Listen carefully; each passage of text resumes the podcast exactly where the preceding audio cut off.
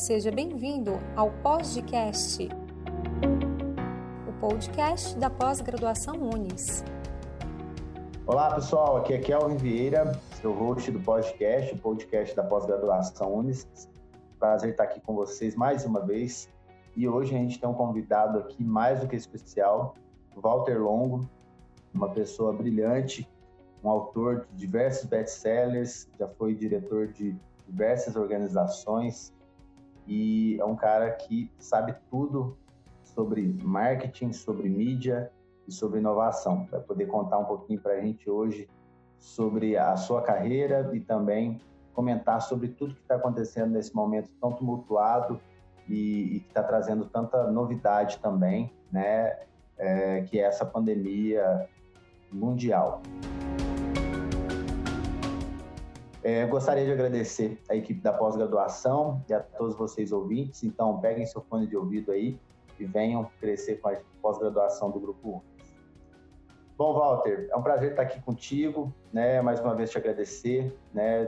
Te, dese te desejar boas-vindas.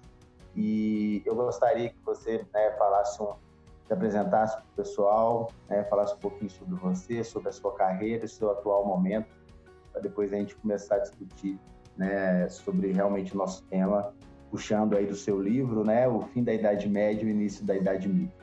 Tá bom. Uh, primeiro lugar, então, uh, eu que agradeço a oportunidade.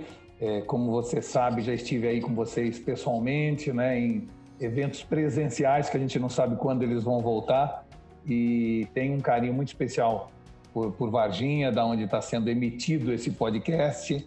E, então eu é que agradeço pela oportunidade. A minha carreira foi uma carreira um pouco diferente da maioria das pessoas, porque normalmente alguém quando começa a trabalhar trabalha numa empresa, num, né, num estabelecimento, etc. E depois, quando chega na faixa dos 40 anos, eh, toma a decisão de empreender, muitos deles, e de seguir uma carreira empreendedora.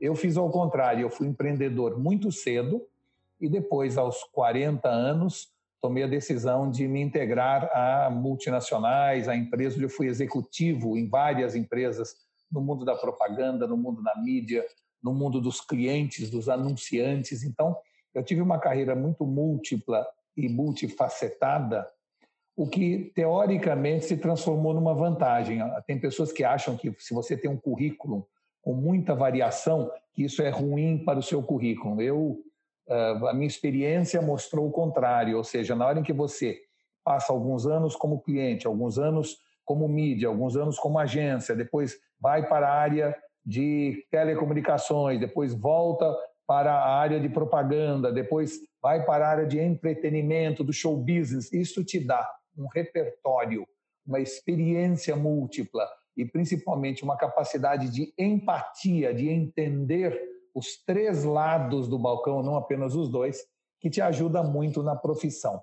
Então, antes o que era, vamos dizer assim, bom para uma profissão, que era se manter durante 20 anos na mesma empresa, hoje é quase que o contrário. Nós temos que ser cada vez mais dinâmicos no nosso currículo, na nossa biografia, e eu, por sorte, sem planejar, acabei fazendo isso e acho que foi uma decisão correta e acertada. Legal, bacana eu também sou do time dos profissionais aí que passam por diversas áreas e eu gosto bastante também, acho que contribui, né? E, mas também tem espaço para todo mundo, né? O sol brilha para todos. Quem quiser seguir a carreira aí, vá em frente. Walter, você lançou no final de 2019, né, o livro O Fim da Idade Média, o Início da Idade Mídia.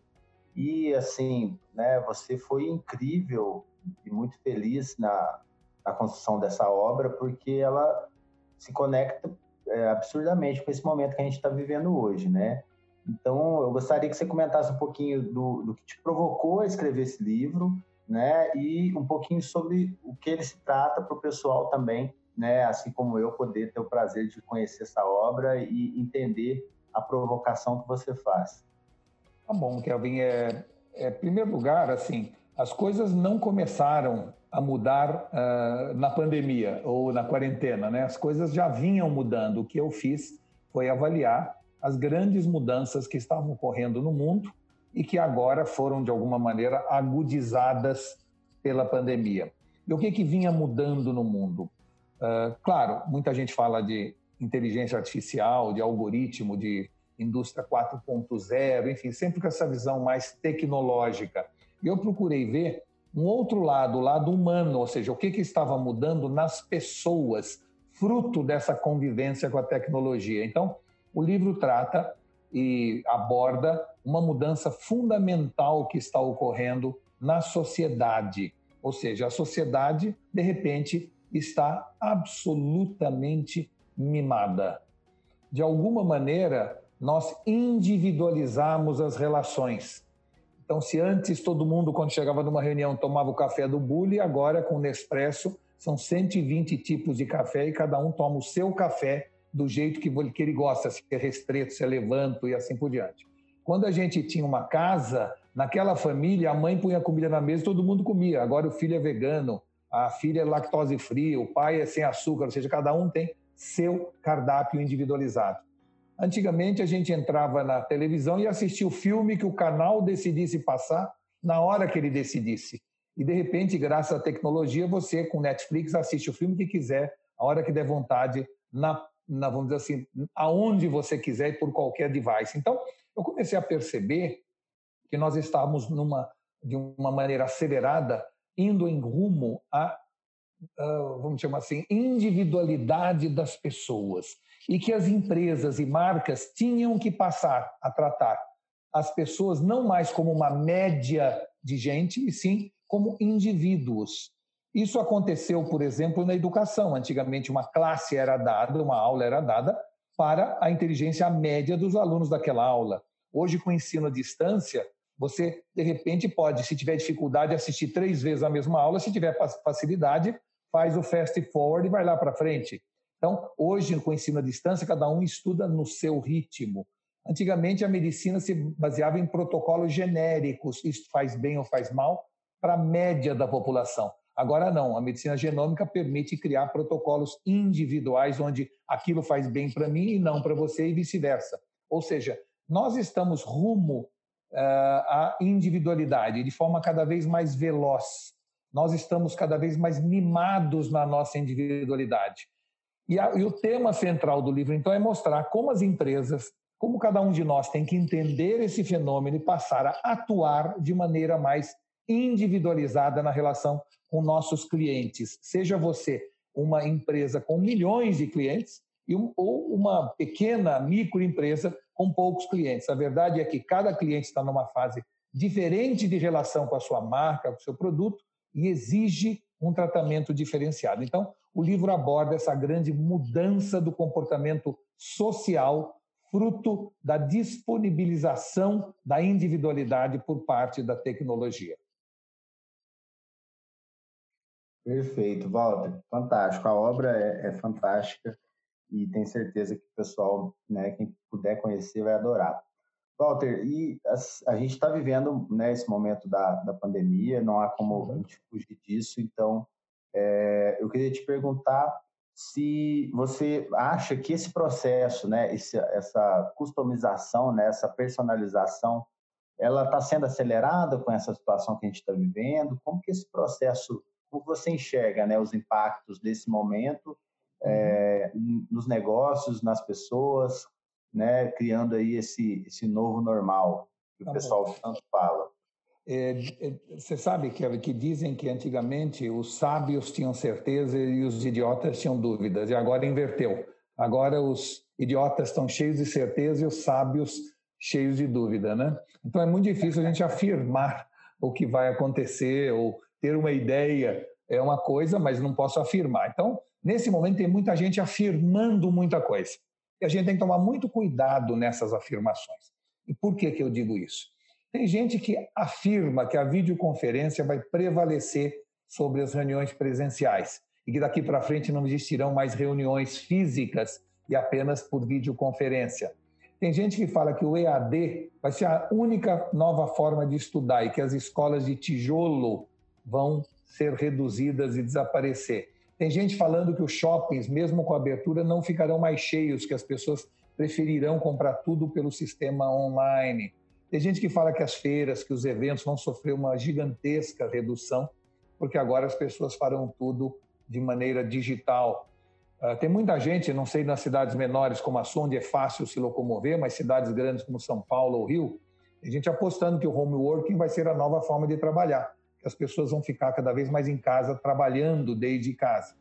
Tem gente que afirma que se hoje vocês ainda não têm um bom aeroporto aí, não vão precisar porque as pessoas vão viajar cada vez menos de avião, né? Já que agora, para turismo ou para negócio, nós estaremos reduzindo nosso volume de viagem. Tem gente que fala que nós vamos fazer cada vez mais reserva pelo iFood, ao invés de ir a restaurante, e assim vai. Quer dizer, eu poderia passar um tempão aqui contando para você tudo que eu li, tudo que eu ouvi a respeito do chamado novo normal, que nós vamos ficar mais cautelosos em relação à nossa intimidade com sexo oposto, que o exercício que a gente faz diário não será mais na academia, mas será em casa. Então, muita gente fala tudo isso. E eu tenho uma visão um pouco diferente. Não quer dizer que eu tenha certeza, mas a sensação que eu tenho, eu quero dividir com quem está nos ouvindo, é que a, a mudança em geral do mundo já vinha acontecendo. O mundo está em constante mudança o tempo inteiro. Cada ano que passava, mais gente comprava online. Cada ano que passava, mais gente usava a videoconferência. Cada ano que passava, mais pessoas optavam por fazer ginástica nos seus condomínios em casa. Então, assim, havia sim mudanças já ocorrendo e que, de alguma maneira, no momento de uma pandemia, de uma quarentena, acabam se acelerando um pouco, mas não que estamos num mundo diferente. Ou seja, não é que nós somos ursos que entramos numa caverna para hibernar e quando saímos vimos que em vez da caverna, em vez da selva tinha uma grande cidade. Não é assim. Não vai mudar radicalmente tudo. E por que que eu digo isso? Porque na verdade a revolução, a verdadeira revolução social, ela não acontece quando a sociedade adota novas ferramentas, e sim quando ela adota novos comportamentos. E nós somos pessoas, ou vamos dizer assim, animais gregários. Nós gostamos de estar próximo de outras pessoas. Faz bem para nós estarmos juntos com outras pessoas. Então, a pergunta que fica é: por que, que todo mundo está achando que tudo vai ser diferente? Eu, eu, vamos dizer assim, normalmente me refiro a isso como uma síndrome do velório do amigo. A gente chega no velório de um amigo, encontra com outros amigos ao lado do caixão e começa a falar ou a chegar a conclusões. Nossa, como a vida é curta, como eu devia dedicar mais tempo à minha saúde, viajar mais com minha família, como eu devia passar mais tempo em casa vendo meus filhos crescerem, como trabalhar e correr atrás do dinheiro é uma bobagem. Ou seja, todos os amigos ao redor do caixão chegam a uma conclusão de que a vida tem que ser vivida, que não é para trabalhar tanto, Três dias depois, estão todos trabalhando feito louco e correndo atrás do dinheiro. Isso eu vejo sempre acontecer. E por que, que isso acontece? Porque formar convicção é mais fácil que transformar comportamento. Então, neste momento, parados em casa, a gente chega a um monte de conclusão, mas isso não quer dizer necessariamente que, terminada a quarentena, a gente não vai voltar a muito das coisas que a gente fazia antes. Ou seja, nós vamos continuar viajando, nós vamos continuar indo ao restaurante, nós vamos uh, continuar nos encontrando com pessoas e beijando pessoas ou abraçando pessoas, porque este é o nosso instinto gregário prevalecendo sobre as convicções que foram criadas durante a quarentena. Bacana demais, Walter. A gente vem conversando também aqui em outros podcasts, a gente vem discutindo muito isso. Eu sempre pontuo né, que a gente não está aqui para fazer né, futurologia, né, afirmar o que vai acontecer, mas sim fazer uma leitura do cenário e, e, a sua leitura foi incrível. Eu acho que faz muito sentido. A gente, né, às vezes acha muita coisa, mas né, até pensa em fazer, mas o que a gente faz realmente é uma parcela bem pequena. Né? Então, a gente tem que esperar aí para ver o que vai acontecer. Muito legal. Walter, e como que os profissionais, né, os empresários, empreendedores, como que você enxerga é, que esse pessoal pode se preparar para esse momento? Né? A gente tem que ter, como que a gente pode trabalhar o nosso comportamento, as nossas ações é, para essa, a idade, para essa idade mídia poderosa, para esse novo normal, para o nome, né, para amanhã, né, para como quiserem chamar mas a gente se preparar e conseguir sobressair. Bom, então, é, o que a gente falou sobre o livro, sobre a idade mídia, a idade da individualidade, no fundo pode ser resumido o seguinte: hoje as pessoas podem e devem ser protagonistas, devem ser donas do seu destino, podem decidir o que vão fazer no futuro. Uh, é muito importante a gente entender que há um tempo atrás nosso destino estava mais ou menos traçado, não é? Primeiro, a gente dividia a vida em quatro fases: uma fase em que a gente brincava, que era a infância, uma fase que a gente estudava, que era a juventude, uma fase que a gente trabalhava, que era a vida adulta, e uma fase que a gente descansava, que era a aposentadoria. Isso acabou. Daqui para frente, nós vamos trabalhar, estudar, brincar e descansar ao mesmo tempo. Pessoas vão começar uma carreira aos 20, outra carreira aos 40, outra carreira aos 60 e outra aos 80. Ou seja, daqui para frente tudo vai estar junto e misturado. Eu às vezes me vejo no meu escritório terminando de ver um capítulo da Netflix e quando chego em casa abro uma planilha de Excel.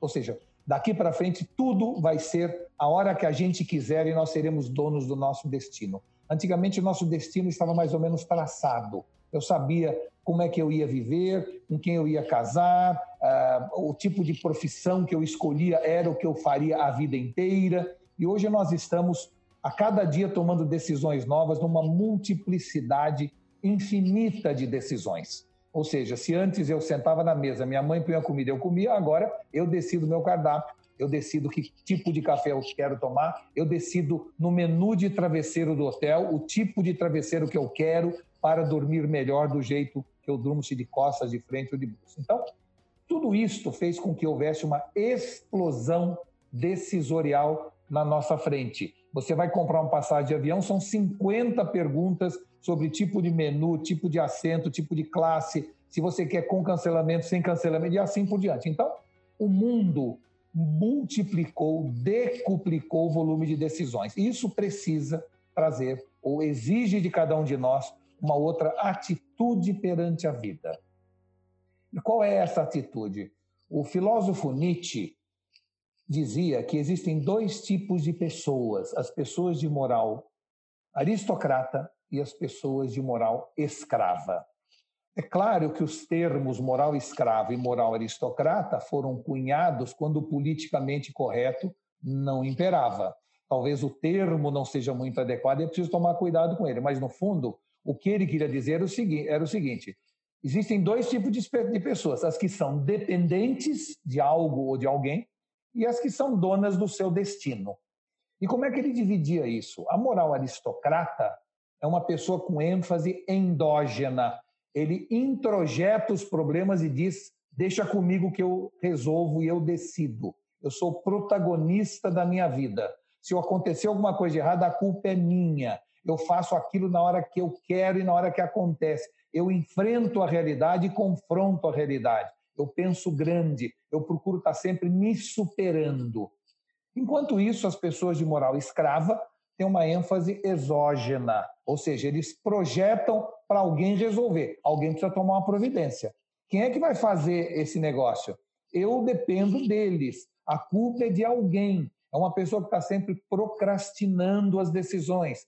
Ele simplesmente aceita e lamenta as coisas ao invés de enfrentar e confrontar normalmente pensa pequeno, normalmente é uma pessoa mais ressentida. Então, se eu pudesse resumir isso, uma pessoa com moral aristocrata parte do princípio seguinte: o sucesso é minha responsabilidade e o fracasso é minha culpa. Já o de moral escrava fala: o sucesso é meu direito e o fracasso é minha sina, meu azar. Ele acha que o destino é que decide a vida dele e não ele que decide o destino. Ou seja, para a de moral escrava, a visão é: olha o que a vida fez de mim. E para o de moral aristocrata, é pensar: olha o que eu fiz com o que a vida fez de mim. Então, essas duas pessoas são muito diferentes. E o momento do mundo, essa nova era que nós estamos entrando, é a era ideal para você ter uma mentalidade aristocrata, para você conseguir ser dono do seu destino, estudar o que quiser, trabalhar no que quiser, fazer o que quiser. E a gente nota muito a diferença entre essas duas pessoas, na minha experiência profissional. Quando alguém chega na sua sala para uma reunião atrasado e você fala, você está atrasado. O de moral aristocrata responde, é verdade, eu peço desculpa. As de moral escrava falam, foi o ônibus. Sempre tem um jeito de arranjar a culpa fora dela. Sempre a culpa é de alguém. Quando você demite uma pessoa de moral aristocrata e alguém pergunta para ele, você foi demitido? A resposta dessa pessoa de moral aristocrata é: Olha, eu fui demitido sim, eu não me adaptei à cultura da empresa, ou eu não soube disputar o jogo corporativo, ou então eu não alcancei as expectativas da direção que esperavam mais de mim, ou me faltou jogo de cintura, me faltou ser mais flexível. Já os de moral escrava, a resposta é sempre: a culpa é de alguém. As pessoas tinham inveja de mim, por isso que eu fui demitido. Meu chefe era um imbecil.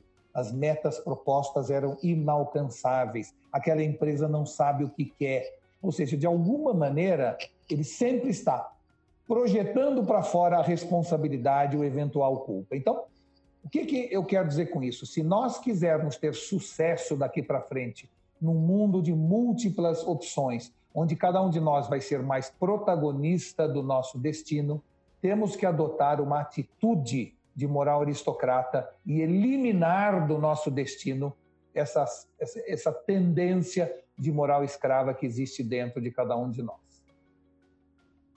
Muito bom, Walter. Eu lembrei bem da sua palestra quando você citou né, é, os dois tipos de moral e foi uma parte que me marcou bastante. Eu achei super interessante. A gente até se até reflete um pouco, né? Será que que eu estou indo para o lado correto ou não. E, e é, é, bem, bem interessante tenho certeza que os nossos ouvintes ficarão provocados.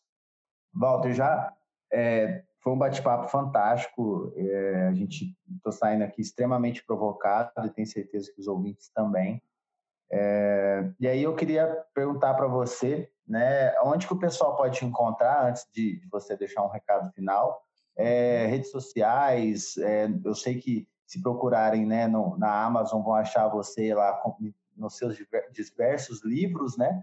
Claro. E, mas também no YouTube. Comenta um pouquinho para a gente onde Isso. o pessoal pode Olha, assim, é, mais quem, quem quiser de alguma maneira ver todos os vídeos que eu faço, é, basta entrar no YouTube, Walter Longo, e vai encontrar lá todas as palestras, os vídeos, os livros, entrevistas e etc. estão todas no YouTube Walter Longo. Quem quiser me acompanhar nas redes sociais também, basta buscar Walter Longo no LinkedIn, no Instagram, no Facebook. Eu só não estou no TikTok porque eu não sou bom de dancinha, mas fora isso, eu estou em praticamente todas as redes sociais e no TikTok eu apenas entro para ver o que os outros fazem, mas não tenho ah, grandes posts no TikTok, não. Legal, bacana. É, para quem aproveitando, quem quiser saber mais sobre a pós-graduação também, as nossas redes sociais são pós-graduação Unis no Instagram, Facebook e no LinkedIn como Grupo Educacional Unis. É, e quem quiser também né, saber mais sobre mim, Kelvin, pode entrar como Kelvin Vieira em todas as redes sociais. Walter, que recado você pode deixar para os nossos ouvintes aí, um recado final? Tá bom, Kelvin. Primeiro, mais uma vez agradecendo a oportunidade de estar aí com vocês, participando desse podcast. E, e, toda vez que alguém me pede assim uma mensagem final, eu me lembro de Gandhi, o grande Gandhi, que uma vez foi perguntado uh, pelas pessoas que mensagem ele deixava para as próximas gerações, né? E a resposta do Gandhi foi a seguinte: a mensagem que eu deixo é a minha vida. Eu achei isso muito bonito, porque no fundo, mais do que falar, a gente tem que fazer, tem que ser exemplo vivo e não apenas um arauto do comportamento. Então, inspirado em Gandhi, eu poderia dizer, para o encerramento do nosso podcast, que o que eu deixo para uh, os nossos ouvintes ou para as próximas gerações é o exemplo da minha vida que eu procurei seguir, ou seja, de alguma maneira, o que eu deixo é ter levantado cedo, ter trabalhado muito, ter criado um filho maravilhoso, ter procurado estudar de maneira profunda tudo que eu achava relevante, ter amado e respeitado minha mulher, ter sido honesto, apesar das tentações que existem no meio do caminho. Acho que essa é a grande mensagem que a gente tem que deixar para a posteridade e para as pessoas que sempre nos ouvem. A gente tem que servir de exemplo na realidade, não apenas na conversa.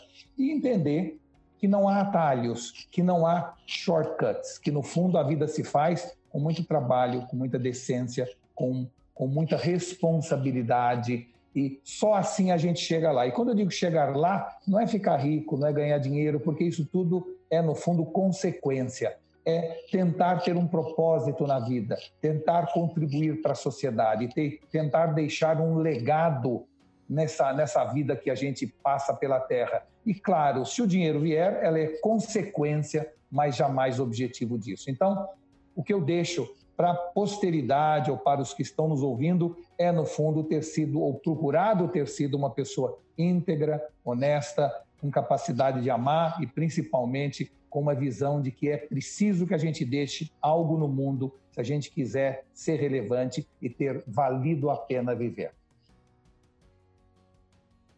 Perfeito, Walter. Mais uma vez aí, né, surpreendendo. É sempre um prazer te ouvir. Eu, fico muito feliz, né, de poder ter te conhecido aqui para o evento presencial que nós fizemos e agora poder bater esse papo. Sempre saio cheio de reflexões. Agradeço muito, agradeço em nome do Grupo Unis. Nós ficamos felizes em poder bater esse papo para o podcast com você.